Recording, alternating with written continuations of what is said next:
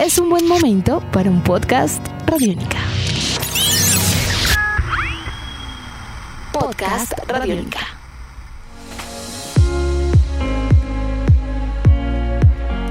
Hola, bienvenidos al podcast de Chévere Pensar en Voz Alta. Yo soy Aleja Beltrán y con la producción de Jaino Ochoa y Jairo Rocha iniciamos un nuevo episodio.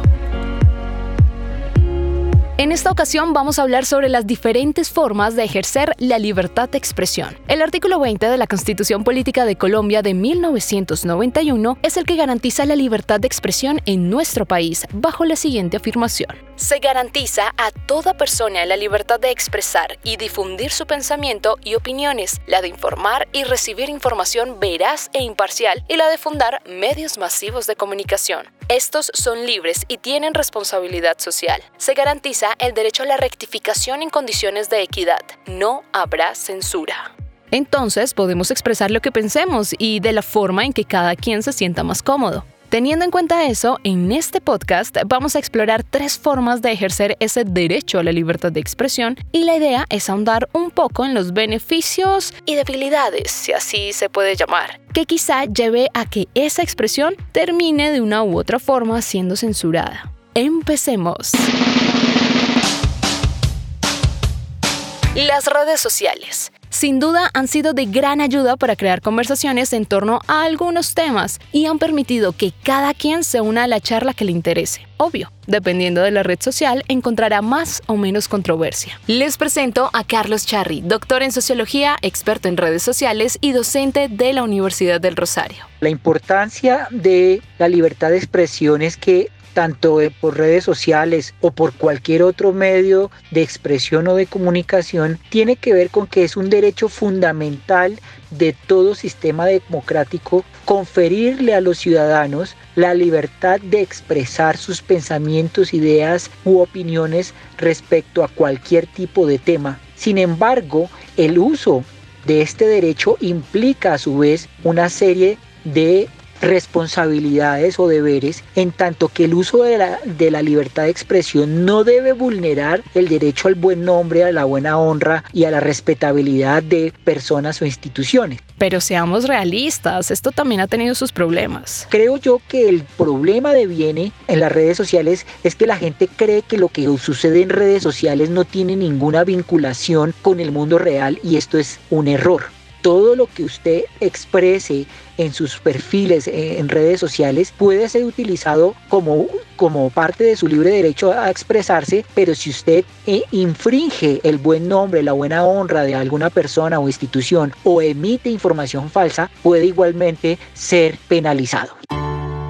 Además, hay un punto que en muchas ocasiones es invisible pero que a la hora de la verdad define la forma en que usted ejerce la libertad de expresión en las redes sociales y es este punto el que expone nuestra siguiente invitada, Ana María. Ella es periodista y oyente de Radiónica. La libertad de expresión en redes sociales es un asunto súper peligroso porque estamos cayendo un poco en un juego de que quien no tenga redes sociales básicamente no existe y esto pues para la sociedad es súper peligroso porque cada vez estamos más alienados y también más polarizados porque usualmente lo que pasa en redes sociales es que solamente tenemos como nuestro círculo de amigos o de seguidores a personas que piensan similar a nosotros. Y de hecho los algoritmos de estas redes sociales funcionan un poco así, ¿no? Te dan lo que las cosas sobre las que tú piensas o sobre las que estás de acuerdo. Y pues eso genera efectos de polarización y de división muy peligrosos para cualquier sociedad. Y me parece que esto es un poco a donde nos están llevando pues la libertad de expresión en redes sociales que realmente no la hay porque todo el mundo piensa como tú debido a cómo funcionan estos espacios. Touché.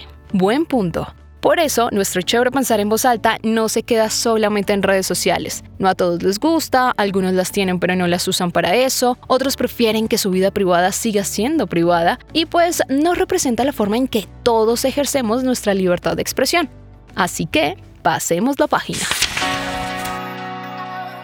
Otra forma de ejercer este derecho a la libertad de expresión ha sido a través del arte. Teatro, cine, artes plásticas, todas han ocupado un lugar muy importante y han demostrado que por ser arte y en teoría entretener a las personas, muchas de las obras guardan detrás una gran reflexión. Tal como lo cuenta Emerson Cáceres, publicista y pintor colombiano y mejor conocido en el medio como Cacerolo. Esta libertad de expresión nosotros debemos defenderla porque es un derecho que nos ganamos con muchísimo esfuerzo. Yo creo que el arte tiene la capacidad de expresar rebelión, resistencia y en algunos casos también nosotros podemos expresar esperanza. El arte debe abandonar la belleza y de pronto la estética y se debe utilizar más para controvertir, para incomodar y de alguna manera creo que los artistas debemos tomar ese riesgo. Hay una frase que a mí me encanta de Picasso donde dice que los artistas somos un ser político que debe estar alerta ante los sucesos dolorosos, brutales o felices y a estos sucesos debemos responder creativamente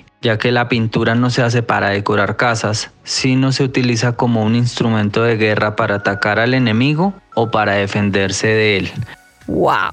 Creo que esto puede cambiar la perspectiva de muchos cuando ven una obra, incluso de los artistas cuando deciden hacer algo. Pero esto que dice Cacerolo no siempre es fácil. A veces está lo que llamamos miedo de ejercer la libertad de expresión. ¿Y miedo de qué? Pues miedo a lo que pueda venir con ello. Yo creo que el arte sí tiene una fortaleza grandísima y es de incomodar a las personas que están cómodas en el poder, pero tristemente los artistas no lo están utilizando así eh, por miedo al mercado, por miedo a, a las instituciones y deberíamos ser más valientes. Yo creo que faltan artistas arriesgados y pues eso es como mi punto de vista con respecto a la libertad de expresión y a la y a, y a el arte como fortaleza de comunicación para expresar lo que sentimos y lo que pensamos. Esas repercusiones no es algo de ahora. La censura y las acciones que llegan después de ejercer esa libertad de expresión han estado marcadas en toda la historia del mundo. Casos a través de la historia podemos encontrar muchísimos que yo tenga presentes. Recuerdo cuando, por ejemplo, Miguel Ángel fue censurado por pintar desnudos en la capilla Sixtina por el Papa. Hay un cuadro muy lindo de Manet donde eh, muestra el fusilamiento de Maximiliano. Ese cuadro le costó la expulsión del Salón de Pintura de París. Digamos que en la Segunda Guerra Mundial Hitler persiguió a los artistas que no estaban como de acuerdo con su doctrina ideológica y los llamó artistas degenerados quemó museos, destruyó cuadros, cuadros de artistas que en este momento consideramos muy representativos como Picasso, por ejemplo. Para no irnos tan atrás, en el caso mío muy puntual, cuando salgo y hago murales en la calle, la mayoría de estos murales que la gente de pronto siente incómodos, va y los tacha y los raya, pues para de alguna manera censurar el pensamiento o lo que yo estoy expresando. En el más reciente que salí pinté al expresidente y ex senador Álvaro Uribe Vélez con una palabra en la parte inferior que decía presidiario. El mural fue tachado, lo recuperé y nuevamente está tachado. Seguramente en, en, algunos, en algunos días iré a, a, pintarlo nuevamente. Pero adicionalmente a esa censura que ocurrió en la calle, también algunos clientes que querían obra mía al ver que yo estaba pintando y denunciando lo que, lo que estaba pasando con el expresidente encarcelado decidieron no comprarme las obras porque yo era un artista político y estaba expresando unas opiniones que para ellos eran incómodas. La censura no siempre viene de las instituciones ni de las personas que tengan poder o los medios de comunicación. A veces usted mismo puede censurar a alguien con sus acciones. Iniciando este podcast hablamos de tres formas y vamos dos, las redes sociales y el arte. La tercera son las manifestaciones.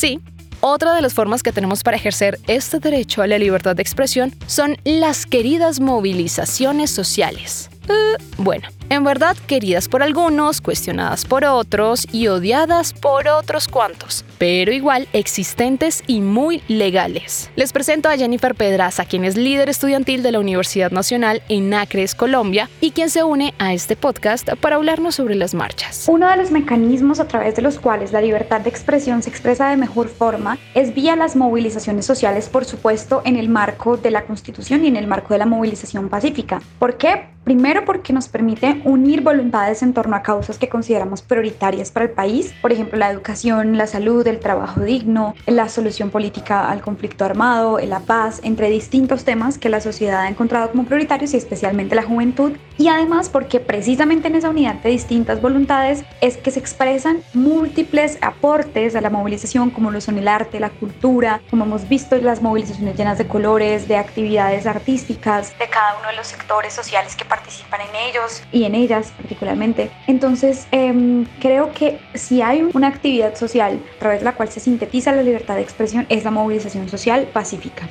pacífica. La falta de cumplimiento de esta última palabra es lo que generalmente hace que muchas personas no estén de acuerdo con las manifestaciones sociales, porque no siempre son pacíficas. Francamente creo que no puede haber um, una debilidad en términos de la libertad de expresión siempre que ésta se realice en el marco, por supuesto, de la Constitución y de la ley. Es decir, siempre que las movilizaciones sean pacíficas, creativas, masivas, que permitan que toda la sociedad colombiana pueda apropiarse de las causas y los motivos por los cuales distintos sectores están saliendo hoy a las calles a marchar. Es decir, considero que cualquier tipo de acción violenta no se puede catalogar dentro de la libertad de expresión porque lo que termina siendo realmente es em, alejando a las personas de que se unan a, las manifestaciones y de que entiendan que las calles son suyas y que las calles son de toda Colombia para poder em, defender nuestros derechos fundamentales. Lo ideal sería que ni en esta forma de ejercer nuestro derecho a la libertad de expresión, ni en ninguna otra, la violencia sea el camino. Sin embargo, pasa y pasa más seguido de lo que quisiéramos, y particularmente en las manifestaciones. Así que esto podría ser considerado como una debilidad. Puedo identificar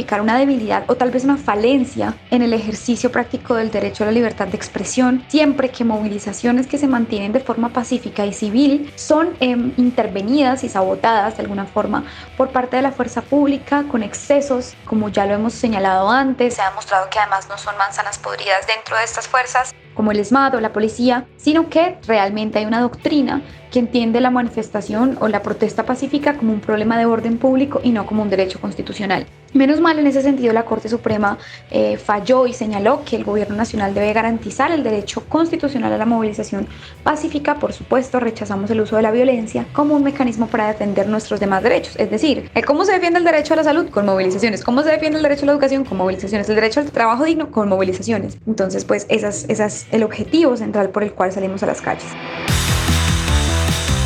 Seguramente sobre estos tres puntos, redes sociales, arte y movilizaciones sociales, todavía hay mucho por decir. Seguro usted en este instante, después de escuchar a nuestros invitados, está pensando en muchas cosas al tiempo. Y justo esa es la idea de este podcast. Que abramos la conversación y lo pensemos en voz alta. No son solo estos tres puntos, hay muchas más formas de expresarnos y ejercer nuestro derecho a la libertad de expresión. Así que, adelante, piensa en voz alta. Así llegamos al final de este podcast sobre las distintas formas de ejercer nuestra libertad de expresión. Si le gustó y si quiere pensar en voz alta, entonces comparta este contenido con otras personas e invítelos a pensar en voz alta, que así es que construimos sociedad. También los invitamos a escuchar todas las series de podcast que tiene Radiónica. Las encuentran en nuestra página web www.radionica.rocks. Ahí está una sección que se llama Podcast. Le dan clic y se encuentran con todo ese increíble universo lleno de contenido y listo para ser descubierto por ustedes. También nos encuentran en RTVS Play o, si les queda más fácil, pueden buscar nuestro perfil en Spotify, iTunes y Google Podcast. Hasta un próximo episodio. Chao. Nuestros podcasts están en radionica.rocks, en iTunes, en RTVC Play y en nuestra app Radionica para Android y iPhone. Podcast Radiónica.